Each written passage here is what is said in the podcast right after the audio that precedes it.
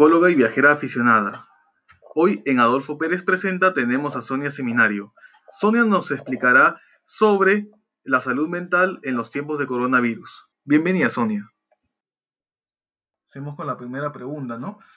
Eh, ¿Cómo se está afrontando la, pandemia, ¿no? ¿Cómo ves qué tanto cambió la, la gente, ¿no? Porque antes, por ejemplo, la, había más contacto físico, lo que era los abrazos, los besos, y ahora, por ejemplo, existe lo que es un distanciamiento social.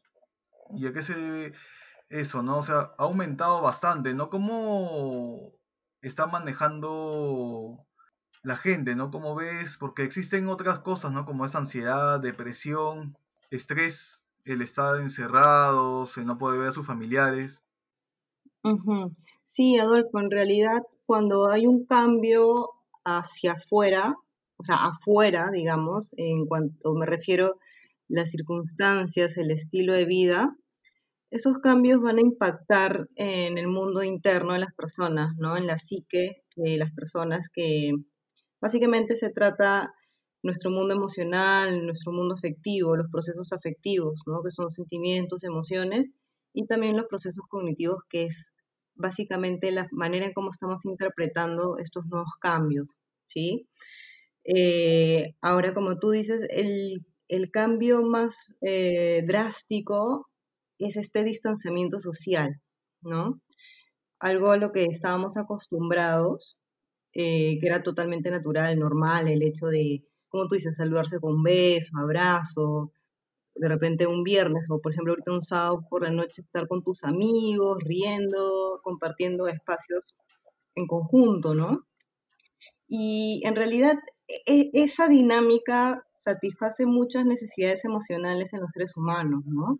Uno de ellos que es el, tema del, contacto, ¿no? De tener contacto afectivo, eh, el hecho de sentirse escuchado, sentirse reconocido, aceptado. O sea, son emociones eh, naturales, ¿no? De cualquier ser humano necesita en realidad. ¿Quién no necesita sentirse querido, amado, eh, acompañado, escuchado, ¿no?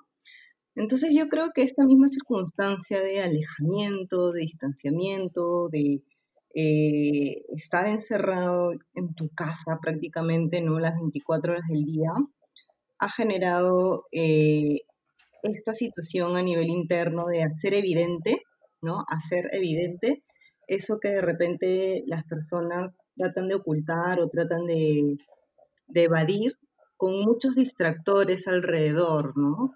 Los distractores puede ser exceso de trabajo, por ejemplo, ¿no? Eh, exceso de vida social, mm, los mismos estímulos que, nos ofrecen también el, el consumismo, ¿no? O sea, las fiestas, ir al cine, comprar.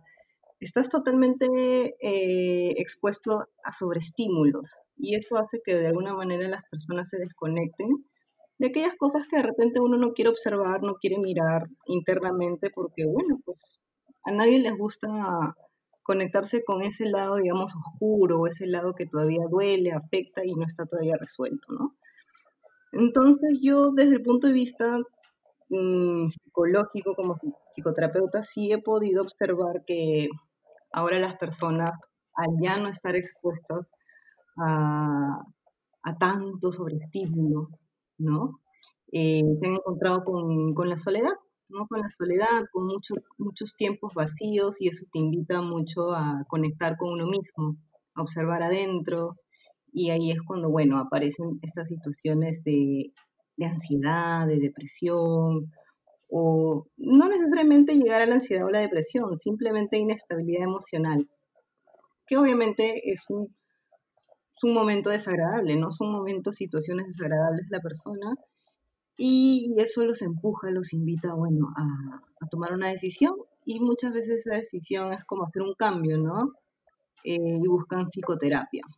Eso es como yo lo puedo percibir desde mi punto de vista, ¿no? Como ser humano y también como, como profesional. ¿Y quiénes son los que más sufren en esta cuarentena? Bueno, yo creo que los que más sufren son los niños y los, las personas de tercera edad considero que son las más vulnerables porque eh, son las que dependen de alguna manera de una persona que está, digamos, en, en una posición de poder cuidar, de poder proteger, de poder abastecer, de poder proveer, ¿no? Porque, obvio, el niño siempre va a depender de los padres, de una madre, un padre, un tutor. Y en el caso de los ancianos, igual, ¿no? De alguien, un cuidador, sus hijos o, o en general la familia, ¿no? Y si la familia, digamos, eh, no se encuentra en una situación estable emocionalmente hablando, pues los, eso repercute en la salud mental de los niños ¿no? y de los ancianos. Es lo que yo considero. ¿Y cómo crees que ha cambiado la vida familiar durante todo este tiempo que ya estamos como tres meses y medio aproximadamente? Ajá. Bueno, en realidad yo creo que o te puede ir muy bien, ¿no? hay situaciones como que de éxito total, de decir, wow, esta pandemia ha sido para mí la mejor oportunidad para acercarme a la familia y darme cuenta de lo, lo maravillosa que es mi familia. Y eso ha reforzado los vínculos afectivos entre familias, ha reforzado la comunicación, una comunicación más como eh, no tan superficial como del día a día, ¿no? No como que, ay, este, hoy ya tenemos que comprar esto, más tarde tenemos que hacer lo otro, sino una conversación más a nivel emocional, más afectivo, más empático. Y también tenemos el otro lado de la moneda, el otro extremo, ¿no? Eh, donde los problemas nuevamente se hacen más evidentes. O sea, si ya desde antes de la pandemia habían conflictos familiares en esos pequeños espacios que podían compartir, ya sea en las mañanas o en las noches cuando todos llegan de trabajar, eh, ahora se hace mucho más evidente, ¿no? Si antes estaban con conflictos, pues ahora compartir 24 horas al día con la familia, ese problema se agudiza mucho más. Entonces, como que sí he podido observar eh, estos extremos, esos panoramas extremos, ¿no? Claro, no conflictos familiares, el hecho de que no hay trabajo en algunos casos, el hecho de ver a la misma persona 24 horas, ¿no? Y uno quiere salir. Justamente había leído un artículo, ¿no? Que se titulaba El amor de los tiempos de coronavirus y más o menos explica esas características. Mm, sí, sí, en realidad sí, Adolfo. Eh, claro que sí, el tema mm, económico, el tema laboral afecta mucho también a nuestra estabilidad emocional y a la dinámica familiar pero depende también mucho de cómo esa familia ha, estado llevando esta dinámica antes de la pandemia. Es decir, si ha sido una familia igual unida, ¿no? Eh, con una buena comunicación, buen soporte, con respeto, pues la crisis la van a afrontar bien, ¿no? O sea, claro, o sea, la preocupación va a haber, la angustia va a haber, pero al menos la van a, van a poder afrontarlo con recursos, con recursos emocionales y también recursos de la misma familia, ¿no? Que han construido en base a un vínculo de, apoyo, nuevamente, de apoyo, de respeto, de amor, solidaridad, ¿no?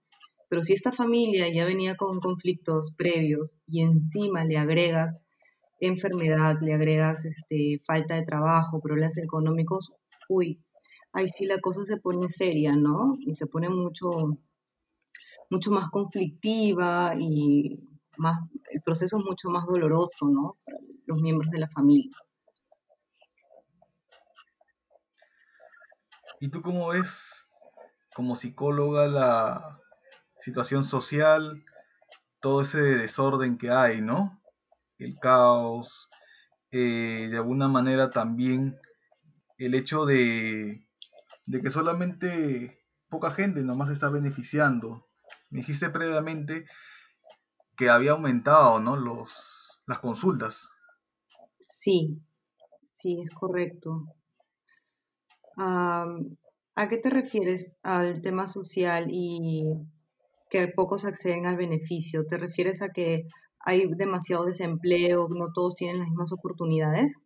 Bueno, eh, eh, en realidad, Adolfo, este tema social, económico, cultural, es un problema que, que es de años. Sea, no podemos tapar el sol con un dedo. Eh, el tema de la pandemia ha sido un detonante para hacer evidente el problema, ¿no? O sea, si te das cuenta, no estábamos preparados para afrontar una pandemia y lógicamente los más vulnerables, eh, las poblaciones más informales, donde hay pobreza, donde hay pocas oportunidades educativas, eh, de desarrollo, son las que más están padeciendo, son las que más están sufriendo. Y es difícil porque eh, esas personas que más están sufriendo, están más vulnerables, no pueden tener acceso, digamos, a una asistencia psicológica, ¿no? A un servicio de salud, digamos, pero digno, ¿no? Sino que los tienen como pueden, ¿no? Y, eso es realmente triste, definitivamente. Y bueno, a mí particularmente como persona me llena de una, un sentimiento de impotencia, de frustración, ¿no? No es fácil eh, saber que hay muchos compatriotas que están sufriendo en las calles con desesperación y esto es algo que va, a aumentar lamentablemente, ¿no? Es difícil de controlar tanto porcentaje de, una población que, vivía de, de, ingresos informales, del día a día, ¿no? Es complejo. Sí, ya que mencionas terapia, tú también ves el tema de, de niños, ¿no? Veo, bueno, adolescentes, adultos, Claro que tengo nociones, ¿no? Si es que unos papás vienen y me, piden recomendaciones que también me han llegado, si está en mi alcance darlos, lo, lo hago, ¿no? Pero si es un tema más específico, más complejo, lo derivo a profesionales especialistas en niños, ¿no? Claro, sí, había visto unas cosas que habías publicado, me parecía bastante interesante, ¿no? el hecho de que no solamente ya antes de la pandemia, de llamar al psicólogo solamente cuando el niño, el adolescente es introvertido, tiene problemas, de repente que es agresivo, o en algunos casos, ¿no? Quizás este, porque, digámoslo así, está loco habla, o habla solo, ¿no? Es lo que se busca actualmente, ¿no? algo así también estaba viendo, ¿no? Romper esos estereotipos. ¿Qué le dirías a esas personas que creen todavía en eso, ¿no? En esos problemas que te he mencionado. Mira, en realidad el tema de salud mental es para todos, ¿no? Incluso para un psicólogo, un psicoterapeuta. Eh, es una necesidad, una necesidad básica en realidad, así como vas a hacerte chequeos médicos, chequeos, no sé, preventivos. Lo mismo sucede con, la parte psicológica emocional. Eh, somos seres emocionales. El ser humano es un ser emocional por excelencia. Y en psicoterapia vas a hablar de tus emociones, ¿no? Y a veces estas emociones no sobrepasan, ¿sí? Y, necesitas una opinión profesional, objetiva, ¿no? Que te puedan entender y sobre todo ayudarte a que tú te entiendas, que ese es el objetivo de la psicoterapia, ¿no? Eh, llevarte a ti en tu proceso de, acompañarte en tu proceso de autoconocimiento, ¿no? Y en ese proceso de autoconocimiento, reconocer, refortalecer cuáles son tus recursos, ¿no? Para ponerlos a favor, a tu favor. Y claro, obviamente, como en todo lado, siempre hay la parte eh, psicopatológica, pero bueno, a cualquiera le puede pasar, ¿no? O sea, nadie está libre de caer en una depresión, en un trastorno de ansiedad. Y lo que necesitan, ¿no? Estas personas es mucho apoyo, valoración, no discriminación, no verlo diferente. Es un ser humano que está sufriendo y simplemente necesita soporte, apoyo profesional, ¿no? Sí, muchas veces he escuchado ese tema, ¿no? Quizás de repente a la persona, llámese niño o adolescente, no le gusta su entorno, quizás muchas veces se juntan por los por tipo de gusto, ya sea vestimenta, música, entre otras cosas, ¿no? Deportes quizás, ¿no? Quizás a veces se siente incómodo de repente los padres no se dan cuenta, ¿no? Piensan que le están haciendo un bien. No es que le estén haciendo un mal, pero quizás podría estar mejor en un entorno, ¿no? ¿Cuántas veces dicen que quieren pintar, quieren hacer muchas cosas y a la final es de manera forzada, dejan de lado algunas aficiones. Mm. Quizás me ha pasado a mí un momento, ¿no? A mí me gustaba bastante escribir y ahora por algunas cosas de tiempo me he tenido que adaptar y he tenido que cambiar de, de estilo de vida, por así decirlo, ¿no? Le ha pasado a muchas personas. Sí, eso depende mucho nuevamente de, a ver, en la cultura donde hemos crecido, ¿no? ¿Cuáles son los patrones de pensamiento eh, de nuestros padres, ¿no? Definitivamente an- antiguamente eran mucho más rígidos incluso, ¿no? Estamos hablando de los abuelitos y, nuestros papás han sido criados por los abuelitos como que todavía tienen, digamos, eh, eh, muchos prejuicios, ¿no? En la mente, a formas, maneras de pensar muy cerradas. Entonces, eh, vivimos en una sociedad donde de repente más se valora el tema de, mm, de, no, tienes que ser bueno en matemáticas, tienes que ser bueno en letras, porque sin matemáticas eh, no vas a poder ser nadie en la vida, ¿no? Ese tipo de mensajes bien cerrados y a la vez también bien ah, como, como, como tratar de, de minimizar eh, eh, el otro lado de la moneda, ¿no? O sea, el arte, el deporte, eso que también es importante, es valioso, pero bueno, nuevamente, es la estructura de la sociedad, cuál es la interpretación, cuál es el significado que le da al arte, a las ingenierías, el, hecho de ser médico, abogado, ¿no? ese tipo de profesiones, digamos, bastante tradicionales en comparación de otro tipo de carreras donde el perfil es mucho más creativo, más abierto, menos estructurado, ¿no?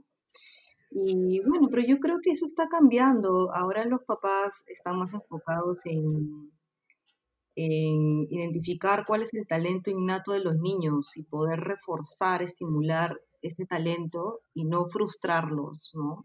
No frustrarlos. Creo que ya es una, una nueva generación.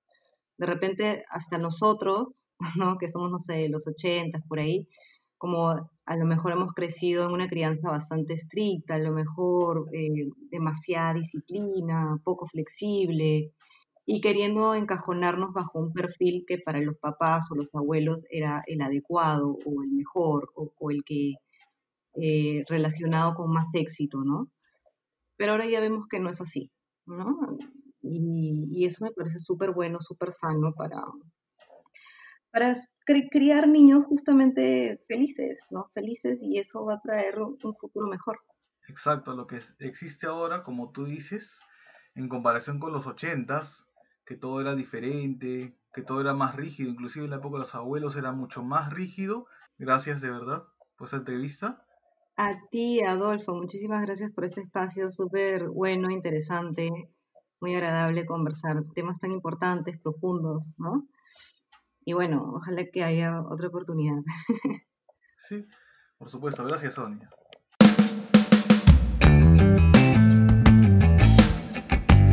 Hasta aquí llegó Adolfo Pérez Presenta. Puedes seguirnos en Spotify, Google Podcast y en otras plataformas.